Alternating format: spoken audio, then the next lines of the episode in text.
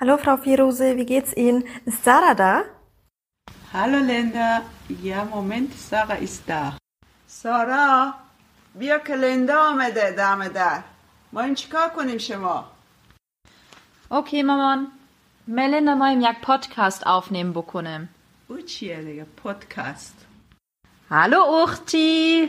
با بیلا 24 ساعت اختی پختی دارم اینا من نمیفهم چیکار می‌کنم Hey Uchti, du chillst. Ich warte schon seit 10 Minuten. Komm schon, beeil dich ein bisschen. Yalla, yalla! Herzlich willkommen zu unserer vierten Folge von Hammam Talk von Linda und mir, Sarah. Wir freuen uns heute, einen besonderen Gast an Bord zu haben. Ferhat Ali Kotschak, auch besser bekannt als der Neuköllner. Hallo. Hallo, danke für die Einladung. Sehr gerne. Ja, schön, dass du da bist, dass du dir Zeit genommen hast in diesen schwierigen Corona-Zeit. Wir haben ja noch Glück, weil es ist, also ich muss auch sagen, Ferhat ist der erste Real Podcast-Partner. Bisher haben wir immer über zwei Standorte aufnehmen müssen, weil Sarah ja in Freiburg sitzt und nicht in Berlin. Deswegen freut es uns besonders, dass wir endlich mal persönlich aufnehmen können und noch das Glück und die Chance hatten, vor dem Lockdown noch mal sowas zu machen. Für die, die dich nicht kennen, ähm, du bist auch bekannt als der Neuköllner auf Social Media, vor allem Instagram, bist sehr aktiv, was das Thema Rechtsextremismus und allgemein Rassismus, auch gerade in Neukölln angeht. Ähm, dadurch sind wir auch aufmerksam geworden durch deine Postings, du bist mir gerepostet. Und ähm, du bist auch ursprünglich aus Berlin. Genau, ich bin äh, gebürtiger Kreuzberger, aufgewachsen in Neukölln. Deshalb, ich sage immer, ich habe einen Kreuzberger Migrationshintergrund und dann wird nicht mehr gefragt, so, okay, woher kommst du eigentlich wirklich? dann haben wir da Kreuzberger Migrationshintergrund, das reicht. Das sind zwei Bezirke in Berlin, beides Arbeiterbezirke, äh, für die, die nicht aus Berlin sind und zuhören. Ähm, genau, und meine Großeltern sind in den 60ern hierher gezogen, aus Anatolien. Ah ja. Das ist, und, und du hast dann auch in Berlin studiert oder hast du dein Diplom in Volkswirt, soweit ich weiß? Genau, ich habe äh, in Berlin studiert. Ähm, also ich bin hier ganz regulär zur Schule gegangen, mit denselben Schwierigkeiten, die alle Gastarbeiterkinder oder die zweite Generation hatten. In der ersten Klasse wollten sie mich in die Sonderschule schicken, weil meine Deutschkenntnisse nicht ausreichend waren und ich sozusagen nicht den Verlauf äh, der, der, der normalen Klasse stören sollte. Meine Eltern haben sich dagegen gewehrt. Äh, dann wollte man mich in die Hauptschule schicken. Meine Eltern haben sich dagegen gewehrt. Ich bin aufs Gymnasium gegangen. Ähm, dann wollte, hat man mir die ganze Zeit gesagt, ich schaffe das Abi nicht, weil meine Deutschfähigkeiten nicht ausreichen.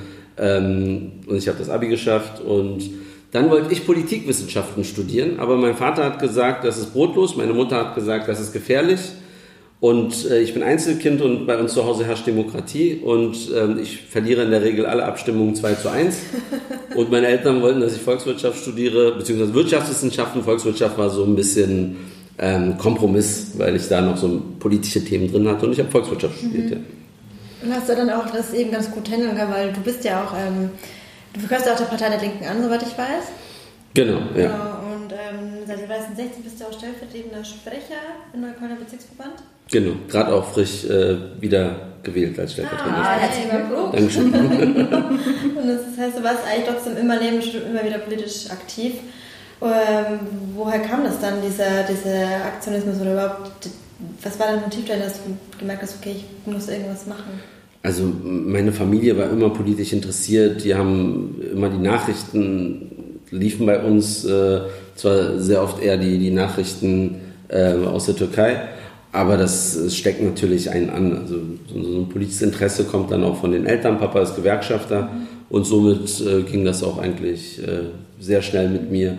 Äh, mein Vater ist auch als Student hierher gekommen. Also meine Mutter ist Gastarbeiterkind, mein Vater ist als Student hierher gekommen und hat auch am, an, an der Freien Universität am Otto-Suhr-Institut äh, Politikwissenschaften studiert, zwar nicht zu Ende studiert dann am Ende.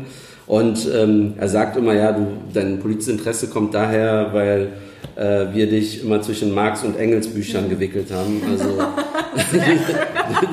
daher kommt es wahrscheinlich. Ja, sehr cool. Ähm, was ich mich gefragt habe, ist, ähm, was würdest du sagen? Also, deine, was sind deine Eltern auch so ein bisschen mitschuld, dass du dich äh, politisch engagierst? Ja, obwohl meine Mutter mich immer versucht hat, davon fernzuhalten. Also sie, äh, wie gesagt, sie ist der Meinung, dass das eher gefährlich ist. Am Ende hat sie es ja dann auch äh, bewahrheitet, dass es gefährlich sein kann. Äh, bei mir und ähm, aber trotzdem sind die ein Stück weit mit Schuld. Ich sag mal so, Schuld ist, ist ein bisschen komisch. Die wollten immer, dass ich mich sozial engagiere, mhm. dass ich aktiv bin, dass ich in Studierendenvereine gehe, in Schülergruppen gehe, Leute kennenlerne. Also dieses Socializing war für meine Eltern sehr wichtig, dass ich das von Kind auf lerne und immer unter Menschen bin. Ähm, und daher kam dann aber auch sozusagen so ein gewisser über sozialen Aktivismus hin zum politischen Aktivismus. Mhm. Äh, in eine Partei bin ich ja erst 2016 beigetreten. Ähm, davor war ich also schon während des Studiums äh, eher antirassistisch unterwegs. Also es ging mir auch viel mehr um den Rassismus in der Mitte der Gesellschaft, äh, weil Nazis waren für mich noch so eine so eine Randerscheinung ähm, für, für uns BIPOX eher sozusagen nicht wirklich sichtbar. Ähm, und irgendwann jetzt mit der AfD und so wurde es ja immer schlimmer, so dass ich dann dass, dass diese Kämpfer sich dann halt auch bei mir in meinem Aktivismus vereint haben. Mhm. Also sowohl gegen den Rassismus in der Mitte der Gesellschaft, gegen so einen Rassismus von Sarrazin, als auch gegen äh, Nazis, die rechts außen dafür sorgen, dass, äh, dass wir uns hier auch nicht mehr wohlfühlen, obwohl wir hier geboren und aufgewachsen sind. Ich habe gelesen, dass du ähm, mit 16 schon in der Schülerzeitung irgendwie Probleme gekriegt hast. Das, äh, das ist auf jeden Fall ein Bash. Was hast du da geschrieben? Äh, das, war, das war eine Studierendenzeitung ah, und ich habe als. Schüler äh, für die Studierendenzeitung geschrieben. Und zwar habe ich, äh, wir, ich habe alevitische Wurzeln und ähm, zu der Zeit bin ich dann, ähm, genau, ich habe so getan, als wäre ich investigativer Journalist, bin in die alevitische Community rein, habe dort gesehen, die Jungs radikalisieren sich zu sehr und habe darüber geschrieben, dass ähm, ähm, junge Aleviten, die sich radikalisieren, äh, ihren, ihren Glauben nicht verstanden haben, weil das eine friedliche äh, Glaubensausrichtung ist. Und dann wollten die mich auf der Straße umbringen. Okay, aber wirklich, also ja, ja, das waren ähm, die, die haben da echt das nicht wirklich, äh, die haben da keinen Spaß verstanden. Mhm. Und dann Krass. kamen meine Eltern ins Spiel, dann gingen die zur alevitischen Gemeinde und mhm. dann wurden die Kids halt beruhigt und ich bin seitdem also seitdem nie wieder, stimmt nicht. Äh, im, Alter hat sich dann das alles gelegt, aber dann habe ich aufgehört zu sagen, okay, ich gehe nicht mehr in die alevitische mhm. Gemeinde. Oh ähm, genau, also soll jetzt kein Generalverdacht ja. sein, so, aber die paar Kids, die dort mhm. äh, oder Jugendlichen, die dort äh, echt Scheiße gebaut haben, die waren mir schon zu radikal und ich habe halt gedacht, ich mache mal einen auf investigativen Journalisten. War meine erste Erfahrung mit 16. Aber es hat dich nicht abgeschreckt, weiterzumachen? Also, das, weil das ist schon ein krasses Erlebnis, wenn man merkt, okay, es kann natürlich im schlimmsten Fall auch das eigene Leben natürlich gefährden und bedrohen wird auch das der eigenen Familie, dass du ja trotzdem weitergemacht hast und politisch dich engagiert hast und auch. ich war 16, ich bin halt eine Woche nicht von zu Hause rausgegangen und dann sind Freunde gekommen und ich bin wieder Fußball spielen gegangen. Mhm. Also ich glaube, in dem Alter macht man viel Scheiße und vergisst das dann auch wieder. Und ähm, diejenigen, die das dann, die, die mich dann dort umbringen wollten, waren jetzt auch nicht unbedingt viel älter, die waren 20, 21. Mhm. Also ich sag mal so, das war so eine so eine Jugendaktion. Und, ähm, aber trotzdem prägend. Ich achte natürlich, was ich schreibe, viel, viel mehr sozusagen, ähm, wie ich etwas formuliere. Das ist ja heutzutage umso wichtiger, Political Correctness. Ähm, und in Deutschland wird man eh auseinandergenommen. Mhm. Also ich habe eine Freundin aus Peru, die, äh, mit der ich studiert habe, die ist jetzt wieder in Peru und sagt mir, hier ist das einfach alles viel einfacher. Sie kann reden und sagen, was sie will. Das wird nicht fünfmal bewertet. Mhm. Und hier in Deutschland wird es halt ähm, überbewertet, vieles. Ähm, was positive Seiten hat, aber auch sehr viele negative Seiten, weil ähm, wir sozusagen jedes Wort, das wir verwenden, fünfmal drehen müssen, um zu gucken, gibt es eine Zweideutigkeit, kann es in die falsche Richtung gezogen werden. Schließen wir jemanden aus? Schließen wir jemanden aus und halt problematisch, mhm. genau. Mhm. Ähm, Linda und ich haben ja, wann haben wir angefangen? Im März? Also ja, also wir hatten ja, also die, die Hamburger ja schon immer, so, ja. also so ausschlaggebender Grund war ja Hanau auch, dass wir gesagt haben, okay, wir wollen das machen. Wir hatten schon immer uns mit Themen Rassismus äh, beschäftigt und äh, wollten einfach eine Stimme bieten, eine Plattform bieten und dann ähm, kam ja dann die Black Lives Matter Bewegung und sagen, okay, jetzt gehen wir auch wirklich aktiv auf Social Media, weil wir uns im Privat immer geäußert haben zu ja. verschiedenen politischen Themen, Rassismus und so weiter und so fort und haben aber natürlich auch lange überlegt, ja, halt, wir das wirklich machen sollen oder nicht. Ja, wir hatten halt Angst. Es war halt so, dass wir uns gefragt haben, wie präsent möchten wir sein, wie viel wollen wir von uns preisgeben. Ähm, wir haben auch lange überlegt, ob wir unsere Gesichter zeigen wollen oder nicht. Und ähm, was wir bei dir gelesen haben, es ist auch nicht so unbekannt, ähm, ist, dass du äh, selber 2018 auf, also auf dich und deine Familie ein Anschlag verübt wurde. Mhm. Und umso krasser finden wir es natürlich, dass du ähm, weiterhin wahnsinnig aktiv bist, wenn nicht sogar noch aktiver, Mhm. könnte man meinen. Wie gehst du mit der Angst um? Also, Ähm, also genau, ich bewältige die Angst durch meinen Aktivismus. Also sozusagen, ich kanalisiere die Angst in meinem Aktivismus und dadurch, dass ich aktiv bin, also mein Aktivismus ist eine Art der Verarbeitung, sagen wir mal so. Ähm, dieser, dieser Angriff war ja nicht nur auf mich, sondern auch auf meine Familie. Also es gab einen Brandanschlag ähm, äh, auf mein Fahrzeug, das Feuer ging über auf das Haus und fünf Minuten später und äh, wir werden im Haus mitverbrannt. Ich bin auch nur zufällig aufgewacht. Ähm, genau, dass es Nazis waren, wissen wir daher, weil sie abgehört wurden und über ein Jahr lang mich ausgespäht haben. Die Polizei davon wusste, ich aber nicht gewarnt wurde. Ähm, somit also sozusagen auch Versagen ähm, der Polizei beim rechten Terror. Ähm, und hinzu kam dann, in Neukölln gibt es seit elf Jahren rechten Terror. Also Menschen werden angegriffen, Brandanschläge. Wir haben auch zwei Mordopfer, Burak Bektaş und Luke Holland, wer es nochmal nachgoogeln möchte. Ähm, und die Polizei hat eine Ermittlungsquote von 0%, obwohl Täterkreis bekannt ist. Und ähm, das Problem dahinter ist, dass wir natürlich Vertrauen, gar kein Vertrauen mehr haben in, in staatliche Strukturen. Das heißt, wir ähm, kämpfen darum, dass es eine Aufklärung gibt, nicht wer hat uns angegriffen. Also wir, wir sind gar nicht mehr hinter den Nazis her mittlerweile, sondern wir sind hinter den staatlichen Strukturen her, die diese Nazis schützen, die äh, dafür sorgen, dass es keine Aufklärung gibt. Und ähm, das wird halt ständig befeuert. Seit 2019 haben wir acht Skandale, die nur zum, äh, mit dem, mit dem äh, rechten Terror in Neukölln zu tun haben, wo es immer wieder Verbindungen zwischen Nazis und der Polizei gibt. Also ein Treffen mit einem, mit einem der Hauptverdächtigen und einem LKA-Beamten in, einer- in einer Kneipe, was vom Verfassungsschutz beobachtet wurde, bis hin zu, dass der Staatsanwalt abgezogen werden musste, weil er einem der Hauptverdächtigen ähm, mitgeteilt hat, dass er auf seiner Seite sei und er sich keine Sorgen machen muss.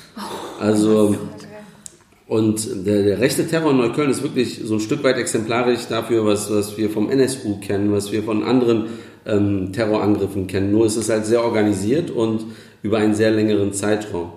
Und in meinem Fall kommt dann auch noch äh, äh, hinzu, dass das Erste, was ich gefragt wurde nach dem Anschlag, wir sind mit meinen Eltern da draußen, meine Mutter zittert und die Polizei fragt mich als erstes meine Herkunft und ob es ein türkisch-kurdischer Konflikt sein kann. Alter. Klassiker. ja. genau, bei mir gingen gleich die Alarmglocken an. Ich bin ausgerastet und habe gesagt, wollen Sie mich verarschen? Also äh, haben Sie was schon mal vom, vom, vom äh, NSU-Skandal gehört? So? Die gehen gerade hier genau in dieselbe Richtung. Und diese ganzen Anschläge finden in, in Südneukölln statt. Ähm, und seitdem es keine Aufklärung gibt und wir das Thema so krass hochgespielt haben, dass die Nazis sich gar nicht mehr trauen, in Südneukölln aktiv zu werden. Und dazu muss man sagen, wenn man sich Neukölln anschaut, der Norden ist sehr schrill, lebendig, multikulti, der Süden ist sehr kleinbürgerlich, eher sozusagen Menschen, die dort wohnen, aber nicht viel auf der Straße zu tun haben. Aber der Terror hat sich jetzt auf den Norden äh, verlagert, weil die Nazis sich ermutigt fühlen und im Süden nicht mehr aktiv werden können, weil dort die Polizei jetzt eine gewisse Präsenz hat, weil wir den Druck aufrechterhalten und greifen jetzt im, im Norden Neuköllns Läden von Migrantinnen an. Es gibt ähm, genau Hakenkreuzmarkierungen in meiner Größe äh, an Schaufenstern, was wir aus den düstersten Zeiten der deutschen Geschichte kennen. Ähm, hinzu kommen halt Brandanschläge. Und die Angriffe im Norden unterscheiden sich äh, von den Angriffen im Süden dadurch, dass sie Angriffe auf unsere Art und Weise sind, wie wir leben. Also auf die gesamte migrantische Community. Also ich komme ja aus Freiburg und ich höre nur von dir über diese Anschläge. Warum glaubst du, ist das nicht präsent in den Ja, Medien? das ist auch das, ähm, was mich auch immer aufregt, dass ich dann in diesen Schlagzeilen sehe oder Ja. auch vieles über deine Instagram-Stories.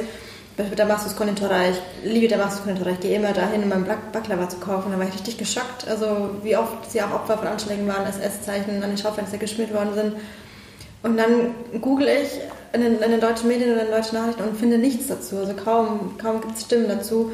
Und ich frage mich, warum. Also was denkst du, woran das liegt? Warum das nicht medial so aufbereitet wird in den deutschen Medien?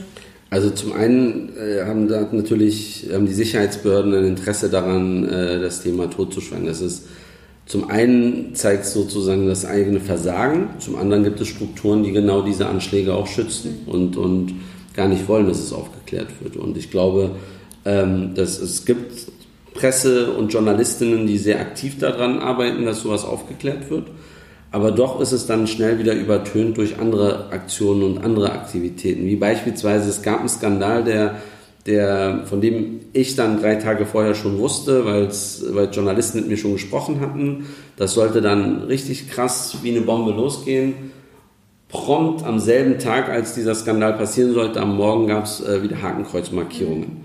Ähm, und bei dem Skandal ging es wirklich darum, dass ein Polizist geheime Informationen weitergegeben hat an Neonazis. Mhm. So, dann war dieses eine riesige Skandal der Sicherheitsbehörden auf einmal überdeckt von Hakenkreuzmarkierungen vom Land. Ist auch schlimm, aber versteht ihr? Ich will da jetzt keine Verschwörungstheorien mit reinbringen, aber das, da fragt man sich wirklich, warum ist das am selben Tag passiert? Und genau am selben Tag sind dann auch noch irgendwelche äh, Protestierende durch die Karl-Marx-Straße, die belebte Straße in Neukölln gelaufen und haben Schaufenster kaputt gemacht.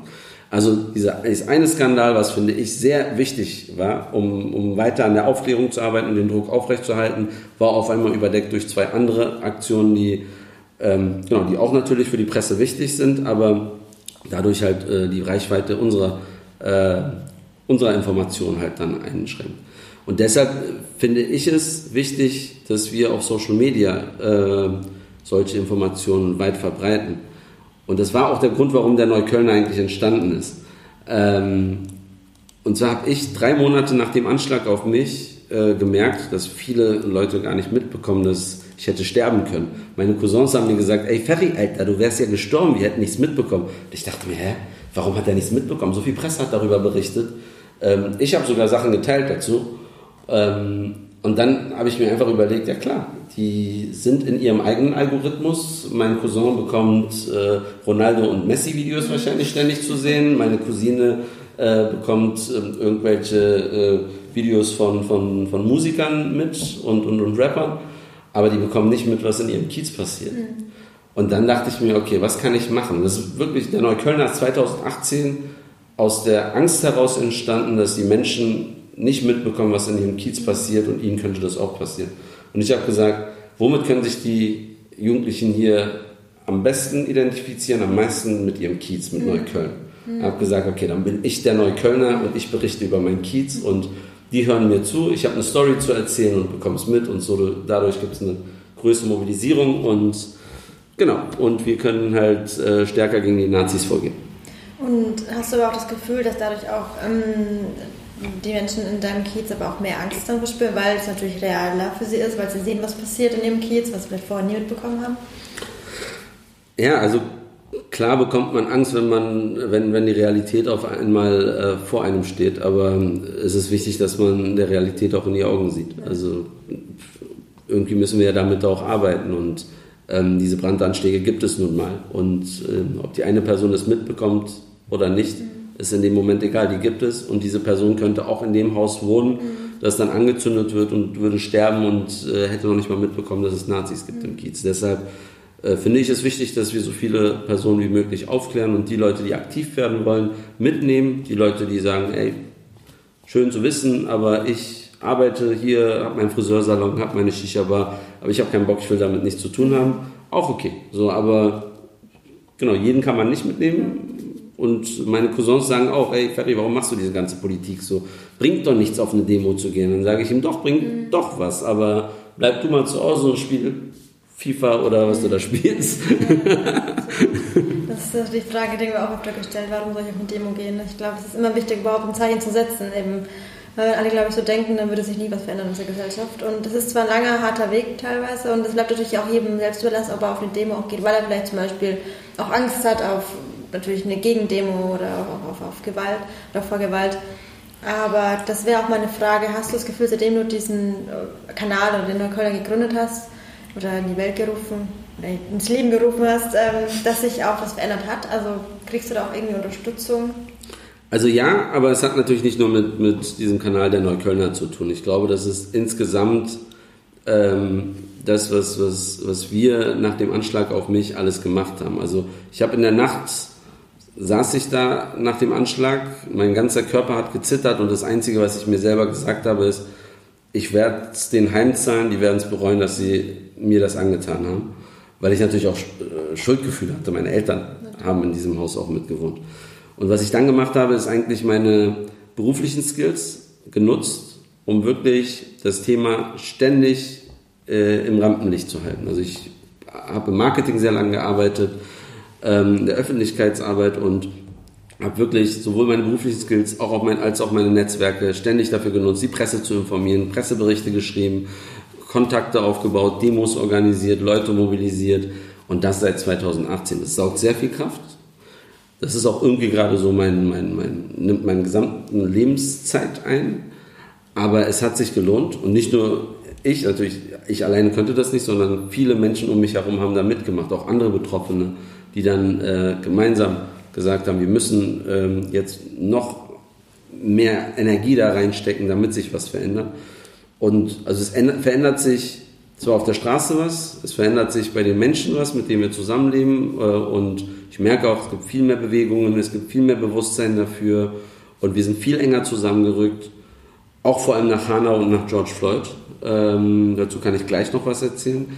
Aber ähm, was sich nicht bewegt oder was sich sehr schwer bewegt, ist natürlich zum einen die Behörden, mit denen wir eh ein Problem haben, weil Nazis innerhalb der Polizei äh, und Rassismus innerhalb der Polizei, aber auch die Politik. Und in Berlin haben wir halt eine rot-rot-grüne Regierung. Das sind drei Parteien, die von sich aus äh, sagen, dass sie antifaschistisch sind, dass sie antirassistisch sind aber trotzdem halt so etwas wie eine Petition, die wir als Betroffene mit 27.000 Unterschriften eingereicht haben, bis heute nicht umgesetzt haben. Und zwar fordern wir darin wirklich einen Untersuchungsausschuss zu rechten Strukturen innerhalb der Polizei. Und das gibt es halt, ich würde sogar sagen, das müsste man mal bundesweit machen. Mit dem Seehofer ist das wahrscheinlich sehr kompliziert, aber ja. wir haben das in Hessen gesehen mit NSU 2.0. Äh, wir sehen es jetzt in Essen, Hessen, Essen ähm, für Berliner ist alles Westdeutschland. ähm, und in Berlin haben wir das halt auch. Und ich denke mir in Hamburg und, und äh, Sachsen, Thüringen, keine Ahnung, überall bräuchten wir so eine Untersuchungsausschüsse, damit wir mal endlich die Nazis aus diesen Sicherheitsbehörden rausbekommen, weil diese Leute haben Waffen, diese Leute haben ähm, keine Ahnung, wie viel Macht die haben, aber das ist auf alle Fälle eine Institution, die Gewalt ausüben kann und da sind wir alle in Gefahr. Ja, absolut. Es macht auch meiner Meinung nach mehr Sinn als eine Studie. Wir haben die ganze Zeit über eine Studie geredet. Wir haben immer gesagt, lass uns eine, wir brauchen unbedingt eine Polizeistudie, aber das ist eigentlich Blödsinn. Was wir brauchen, ist eine Untersuchungskommission. Ja, also eine Studie ist halt natürlich für die Mehrheitsgesellschaft in Anführungsstrichen. Also ich bin der Meinung, wir sind die Gesellschaft der vielen. Es gibt keine Mehrheit in dem Sinne, aber wenn wir über diese klassische Mehrheitsgesellschaft reden, dann ist diese Studie eigentlich nur, um denen zu zeigen, es gibt Rassismus, es gibt Nazis. Ähm, aber wir alle wissen, dass es das schon gibt. Im ja, Prinzip ja. brauchen wir jetzt nicht eine Studie, sondern wir brauchen endlich äh, genau, Handlungsoptionen, um, um da Veränderungen zu schaffen. Was glaubst du, wie würde denn so eine Untersuchungskommission aussehen und wie, würde das, wie würden die arbeiten? Also in, in, in unserem Fall ist es ganz klar so, es gibt Akten zu dem, zum rechten Terror in Neukölln. Diese ganzen Akten werden zusammengelegt in dieser Untersuchungskommission, in diesem Untersuchungsausschuss. Und jetzt kann natürlich, ähm, genau, kann, der, kann das Parlament entscheiden, wer alles da mitmacht. Und für uns ist ganz klar, dass zivilgesellschaftliche Akteure damit eingebunden werden. Weil, also, es geht ja auch darum, wieder Vertrauen aufzubauen. Und da ist es wichtig, dass so eine mobile Beratungsstelle gegen Rechtsextremismus, die diese ganzen Strukturen kennt, mit reinschauen kann, gewisse Vollmachten hat, aber auch sozusagen andere zivilgesellschaftliche Akteure, vielleicht auch Journalistinnen und Journalisten also das, was wir beim NSU versäumt haben, könnten wir jetzt eigentlich in Berlin ähm, nochmal nachholen, gewisserweise. Ich bin der Meinung, die NSU-Akten müssten auch nochmal offengelegt werden, ähm, weil da steckt noch viel mehr drin und ähm, ich glaube, wenn wir die NSU-Akten vollständig uns angeschaut hätten, dann müssten wir in Deutschland sogar über den tiefen Staat reden, aber ähm, das geht auch wieder in Richtung Attila Hildmann und Verschwörungstheorie. Deshalb halte ich mich da zurück. also zumindest kann man mir das vorwerfen. Ich glaube ja daran, dass, dass wir ähm, ähm, Nazi-Strukturen in, in, Deutschland haben, die geschützt werden. Und es ist wichtig, dass wir ähm, da Schritt für Schritt Aufklärung ähm, bekommen. Absolut. Ähm, ganz interessant, ich habe vor ein paar Tagen eine Studie von der Universität Oslo, die von diesem Jahr noch ist, ähm, gesehen. Und zwar hat die ähm, wie war das? Äh, die ist zu rechter Gewalt in Europa, genau. Und die hat Deutschland auf Platz 1 gepackt. Überrascht dich das? Nee, gar nicht. Ich meine, der Nationalsozialismus ging von Deutschland aus und der Zweite Weltkrieg. Also Ähm, das ist so der Exportschlager Deutschlands gewesen. Deshalb ist Deutschland heutzutage noch Exportweltmeister. Die, die Kontakte haben sie damals wahrscheinlich aufgebaut. Nee, also es überrascht mich nicht, ähm, auch wenn wir halt noch uns an Christchurch erinnern oder auch an, an Breivik ähm, erinnern, äh, ist, ist die rechte Gewalt in Deutschland äh, sehr gefährlich. Es sind äh, Strukturen, die Waffen haben. Es sind sehr unterschiedliche Strukturen, die unterschiedlich gewaltbereit sind, aber vor allem die Verbindungen in staatliche Institutionen äh, machen das so gefährlich. Ähm, gerade wurde von ähm, der Initiative Politische Schönheit ähm, veröffentlicht, wie viele Waffen aus, aus Militärstützpunkten verloren gegangen sind. Ja. Und äh, wenn man dann sich anschaut, wie viele Waffen bei Hausdurchsuchungen von Neonazis immer wieder gefunden werden, kann man sich gut vorstellen, dass die sich halt auch auf einen Tag X vorbereiten. Mhm. Ähm, und ich finde, Politik ähm, nimmt das nicht wirklich ernst, sonst würden sie auf uns Betroffene hören. Mhm. Sondern also wir, wir haben kein Lone Wolf-Problem, dass das irgendwie Einzeltäter sind, sondern die sind wirklich richtig verbunden. Genau, das sind. Ähm, ein, ein Anwalt hat mir mal etwas ganz Lustiges gesagt. Das sind Einzeltäter, in, ähm, die sich als ein Gesamtkomplex definieren. Also sozusagen im Prinzip sind sie ähm, gehen sie zwar einzeln äh, vielleicht auf die Straße, aber dahinter steckt halt eine gesamte mhm. Strategie, eine Struktur, eine, eine, Ideologie, die, die diese Menschen halt dazu antreibt.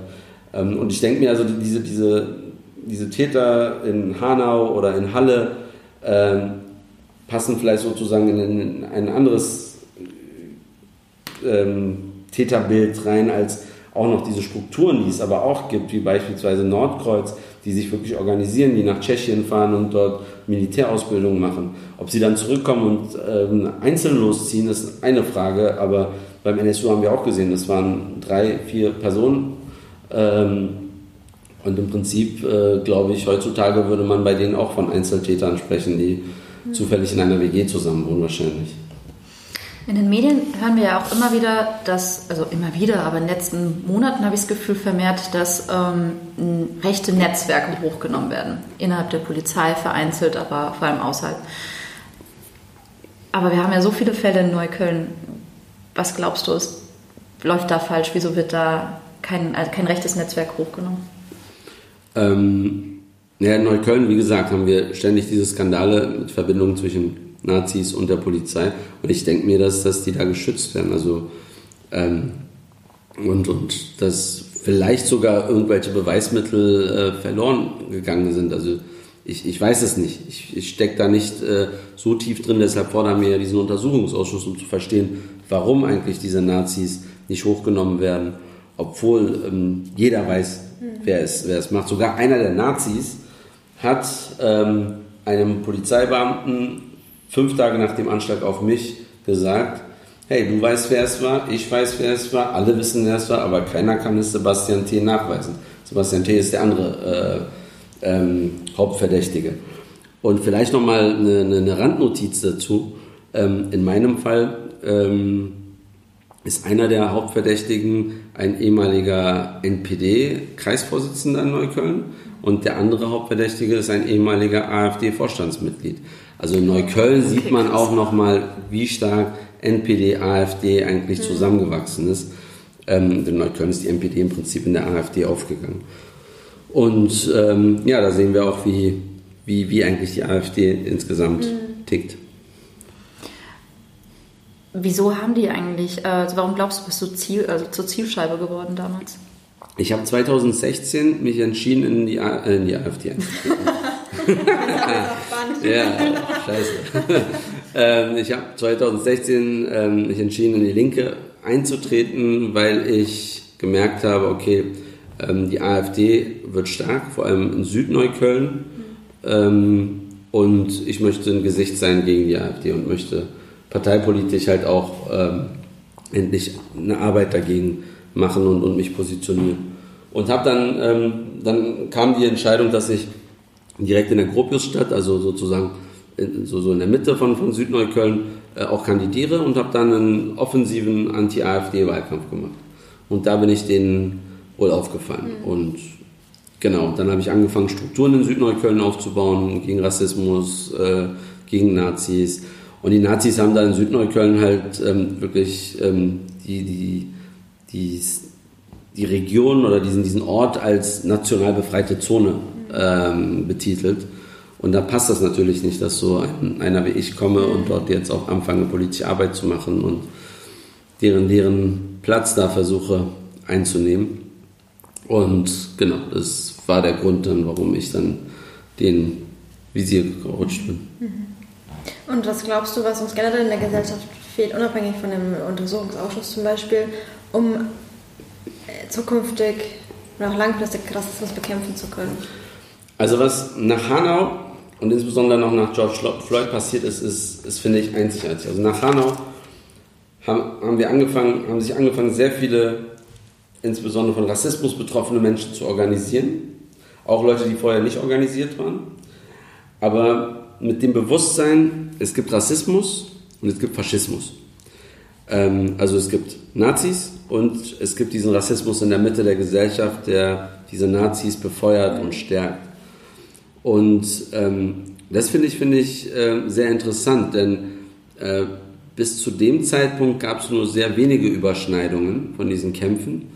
Ähm, und zwar gab es sozusagen diese Kämpfe, Rassismus in der Mitte der Gesellschaft, äh, in den Behörden, wir brauchen äh, anonyme Bewerbungen, auf dem Wohnungsmarkt müssen wir Lösungen finden, damit Menschen nicht diskriminiert werden oder im Fitnessstudio und, und, und. Und dann gab es diejenigen, die gesagt haben, es gibt Nazis, das ist krass, wir müssen sie bekämpfen, das sind Menschen, die die äh, sozusagen den, den Nationalsozialismus nochmal zurückholen wollen. Und die wollen natürlich auch keine Ausländer haben, aber das, war so, so, das waren so zwei verschiedene Bereiche. Mit Hanau und ähm, darauf folgend dann auch mit George Floyd, das erkläre ich nochmal, sind diese Bereiche dadurch, dass, dass ähm, insbesondere viele junge von Rassismus betroffene Menschen aktiv geworden sind, zusammengeschmolzen. Das bedeutet, die Menschen haben jetzt verstanden, wir müssen den Rassismus in der Mitte der Gesellschaft bekämpfen damit wir den Zustrom nach rechts außen cutten und dadurch halt auch nachhaltige antifaschistische Arbeit leisten können. Ähm, und das hat sich dann sozusagen herauskristallisiert in verschiedensten Gruppen, also Migrantifa in verschiedensten Städten beispielsweise als eine Gruppe. In Berlin gibt es ein Aktionsbündnis Antirassismus, der daraus entstanden ist und, und, und. Und das hat sich dann nochmal durch George Floyd verschärft, vor allem weil ähm, auf einmal in diese Kämpfe auch ähm, die, die, die schwarze Community mit, mit ähm, noch intensiver ähm, sich beteiligt hat. Ähm, und vor allem, dass, dass die Polizei als Sinnbild für den Staat in, ins Fokus geraten ist. Und zwar haben wir eigentlich innerhalb der Polizei genau beide Probleme. Wir haben den Rassismus, mhm. Racial Profiling, und da ist es auch egal, ob der Polizist äh, jemand ist, der selbst von Rassismus betroffen ist, der handhabt das genauso wie die anderen. Und dann haben wir aber Nazis in der Polizei, die noch gefährlicher sind. Also die gesamte Struktur der Polizei könnte man sinnbildlich eigentlich nehmen für das, was wir an Problemen in der Gesellschaft haben. Und ähm, daran sollten wir jetzt auch aufbauen, indem wir halt gesellschaftlichen Wandel denken, indem wir uns mal überlegen, ähm, was für eine Rolle hat die Polizei in unserer jetzigen Gesellschaft und ähm, wie viel Macht kann man solch einer Polizei geben und wir müssen natürlich gucken, dass wir diese Probleme Nazis in der Polizei und Rassismus in der Polizei bekämpfen und dafür halt auch Lösungen finden. Und ich finde, das ist der erste Schritt, in dem wir sozusagen eine, eine Gruppe, die sehr viel Macht in diesem System hat, ähm, so verändern, dass sie gesellschaftsfähig wieder ist und dadurch aber auch innerhalb der Gesellschaft Veränderungen schaffen. Und deshalb bin ich der Meinung, brauchen wir sowohl ähm, Engagement gegen Racial Profiling und Rassismus innerhalb der Polizei, als auch Engagement und Initiativen gegen Nazis innerhalb der Polizei. Und ähm, dabei geht es auch nicht darum, dass alle Polizistinnen unter Generalverdacht gestellt werden sollten. Also auch wenn ich, wenn ich verstehe, dass man das macht, aber es geht darum, dass äh, wir mit dieser Institution, die ein Eigenleben hat, ähm, genau uns überlegen, was, was kann man damit machen. Und die sollten der, der Gesellschaft dienen und nicht, nicht wir nach deren Pfeife tanzen. Das ist ja genau das Problem auch bei Racial Profiling, dass es ja noch kaum unabhängige Beschwerdestellen gibt. Also du musst zur Polizei gehen, um dich zum Beispiel gegen Racial Profiling halt beschweren zu lassen. Das Paradoxe dran. Also, genau, und dann bekommst du eine Gegenanzeige. Genau, und das ist wirklich schwierig. Aber auch insgesamt, also warum investiert man immer mehr in die Polizei und gibt denen immer mehr Machtstrukturen, anstatt mal zu gucken, was für alternative Lösungen gibt es. Also ähm, als jemand von der Linkspartei kann ich auch ganz offen das kommunizieren, beispielsweise ähm, ähm, Cannabisverbot. Ich meine, äh, oder, oder Drogen an sich. Prävention ist viel effektiver, als das zu verbieten und dann der Polizei sozusagen zu sagen, jetzt lauft denen mal hinterher. Diese, diese ganzen Aufgaben, die sie haben, äh, die, die landen eh nicht vor Gericht oder ist eh problematisch und das ist einfach nur Beschäftigungstherapie für die. Und kostet auch wahnsinnig viel. Genau, und kostet auch wahnsinnig viel. Also es gibt sehr viele Möglichkeiten, wie man eigentlich äh, sozusagen die Rolle der Polizei äh, in dieser Gesellschaft äh, neu überlegen kann und, und neu umformulieren kann. Und das wäre, finde ich, wichtig. Und deshalb finde ich es auch richtig, dass wir über Defund Police reden. Ich denke mir, ein Abolish the Police ist langfristig in, in Deutschland ähm, also kurzfristig in Deutschland oder mittelfristig nicht möglich, langfristig weiß ich nicht, was möglich ist. Aber langfristig sollten wir auch insgesamt gucken, wie wir ähm, gesellschaftliche Transformationen erleben können, hin zu einer solidarischeren Gesellschaft. Interessant. Wir haben nämlich auch eine Frage und zwar wollten wir wissen, was bedeutet eigentlich äh, für dich Solidarität? Was bedeutet für mich Solidarität? Ähm, Solidarität bedeutet für mich in erster Linie ähm, dass wir uns gegenseitig unterstützen, dass wenn jemand fällt, ähm, wir die Hand ausstrecken und ihn mitziehen und ihn nicht unten lassen. Solidarität heißt für mich nicht nach oben gucken und äh, versuchen dahin zu streben, sondern nach unten gucken und versuchen diejenigen, die unten sind, äh, mit dorthin zu ziehen, wo man selber ist. Sehr gut gesagt. Ja. Und vielleicht auch nochmal in der digitalen Welt. Ich finde, also wir laufen auf die Straße, sagen, wir sind solidarisch mit den Betroffenen, äh, äh, uns sind laut, demonstrieren, aber es muss auch eine digitale Solidarität geben. Und das hatten wir eben. Das heißt für mich, ähm, äh, insbesondere seit, da ich halt sehr frisch angefangen habe mit, mit Social Media 2018, 19 habe ich erst angefangen, 2018 ähm, war ich noch nicht so weit. Also der Gedanke hat sich dann 2018 entwickelt, aber 2019 habe ich damit angefangen.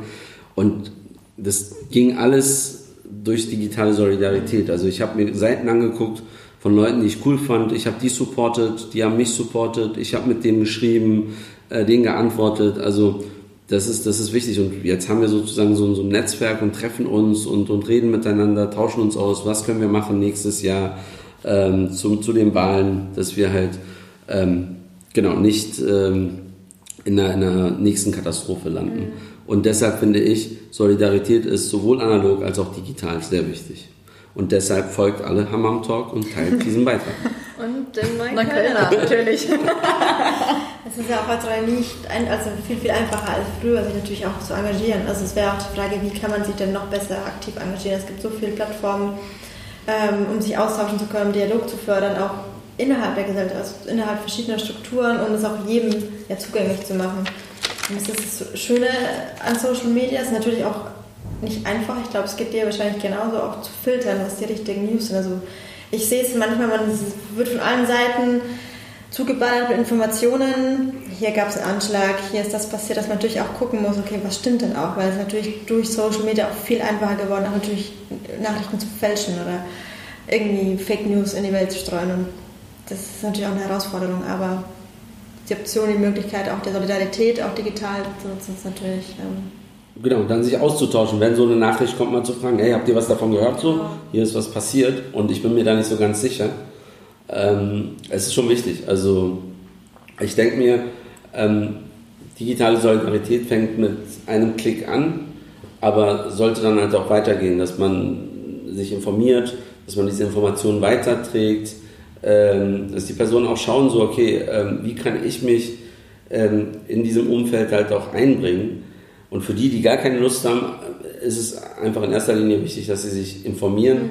und vielleicht auch das, was sie in der digitalen Welt mitbekommen, in die analoge Welt tragen. Also für mich war es immer wichtig, als ich meinen mein, äh, Account der Neuköllner hatte, nicht, dass ich irgendeine Blase in der digitalen Welt für die digitale Welt befülle, sondern für mich war immer diese Komponente zur analogen Welt wichtig. Also es gibt eine Demo, ich mache Bilder, ich poste das, aber ich kündige auch die Demo an. Also es ist dann sozusagen eine gesamte Strategie. Ich versuche Leute aus der digitalen Welt zu mobilisieren, zur Demo zu kommen, dann gemeinsam dort Videos zu drehen, in die digitale Welt zu tragen. Also dieser Austausch zwischen digital und analog ist ähm, ebenso wichtig. Und ähm, auch dann halt, wenn jemand, ich bleibe immer beim Beispiel Friseur, weil mein Onkel Friseur ist, wenn äh, jemand halt ähm, dann irgendetwas mitbekommt, äh, hier war ein Anschlag und dann am nächsten Tag arbeiten geht, dann halt vielleicht auch darüber redet und diese Information halt so spreadet. Also ja. früher gab es ja keine digitale Welt, um zu teilen, da hat man das Wort geteilt und das sollte man halt auch weiterhin machen. Wie, wie versuchst du denn bei all dem, dem Bad News, sag ich jetzt mal, ist ja auch nicht immer einfach, immer ja, manchmal auch gut, gute Laune zu bewahren. Also es sind natürlich heavy Themen, die einen beschäftigen, die manchmal, wir kennen selber, dass uns das teilweise so ja, richtig abfuckt, sag ich jetzt mal. Ja. Und man auch schauen muss, wie man für sich die Balance da findet, dass man sich nicht nur mit negativen Themen beschäftigt. Das ist natürlich ein super wichtiges Thema. Ist, ich finde alles anders auch ignorant zu sagen, nee, Rassismus, das interessiert mich nicht. Es ist ein Teil unserer Gesellschaft und es ist wichtig, darüber zu sprechen. Aber wie schaffst du es bei all den ähm, äh, schwierigen Problemen oder auch negativen Nachrichten trotzdem für dich ähm, positiv zu bleiben? Oder ja, wie findest du da für dich drin deinen Weg? Gute Frage. Also ich bin natürlich positiv gestimmt, weil ich, ich bin ja aktiv, um was zu erreichen und gucke dann, ähm, okay, gibt es irgendwelche Etappenziele, die ich erreicht habe? Also eine Aktion, die gut gelaufen ist, das motiviert dann weiterzumachen. Also die Selbstmotivation ist schon wichtig. Ähm, aber an sich ist es natürlich sehr schwer in so einer negativen Blase ähm, ähm, genau selbst sozusagen ähm, Freude daran zu haben, zu lächeln oder so. Aber irgendwann sitzt das dann und, und äh, man macht das dann nur noch automatisch. Und genau, wenn es gar nicht geht, dann gehe ich in einen Hammam und versuche zu entspannen. das ist eine gute und, Idee. Hammam Talk steht ja für äh, verschiedene Themen wie eben Rassismus und das nächste Mal machen wir eine, da treffen wir uns im Hammam am besten, wenn dann der Lockdown vorbei ist und dann reden wir über schöne Dinge. Schöne Dinge. Laktosefreie Milch. Ja, genau. Laktosefreie Milch. Ich hoffe, dass wir trotzdem irgendwann mal eine Möglichkeit haben, uns in einem Hammam auszutauschen zu vielleicht ähm, ja, angenehmeren Themen als Rassismus. Wir freuen uns dennoch, dass du dir die Zeit genommen hast mit uns über dieses sehr schwere Thema zu sprechen. Und wir freuen uns auch, wenn wir dich weiterhin unterstützen können und weiterhin sehen, wohin sich das entwickelt. Und wer den Neukölln noch nicht kennt, Leute, dann checkt auf jeden Fall seinen Content, Instagram, Twitter. Geht auf Demos, wenn ihr könnt, weil ihr in der Nähe seid oder auch in anderen Städten und, und setzt ein Zeichen gegen Rassismus. Dankeschön euch beiden, Dankeschön an Hammertalk. Gerne. Und wir wünschen euch natürlich auch einen guten Start in die Woche und bleibt gesund. Haltet, seid solidarisch, das ist natürlich ein gutes Stichwort. Haltet Abstand zu euren Mitmenschen, immer schon Hände waschen und keine Fetischpartys. Keine Fetischpartys und kommt gut durch diese schweren Corona-Zeiten. Bis bald. Ciao.